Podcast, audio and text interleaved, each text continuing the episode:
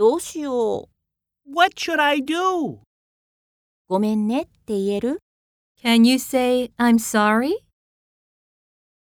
What should I do? Can you say, I'm sorry? それ僕のだよ。It's mine. 一緒に使える Can you share it? It's mine. Can you share it?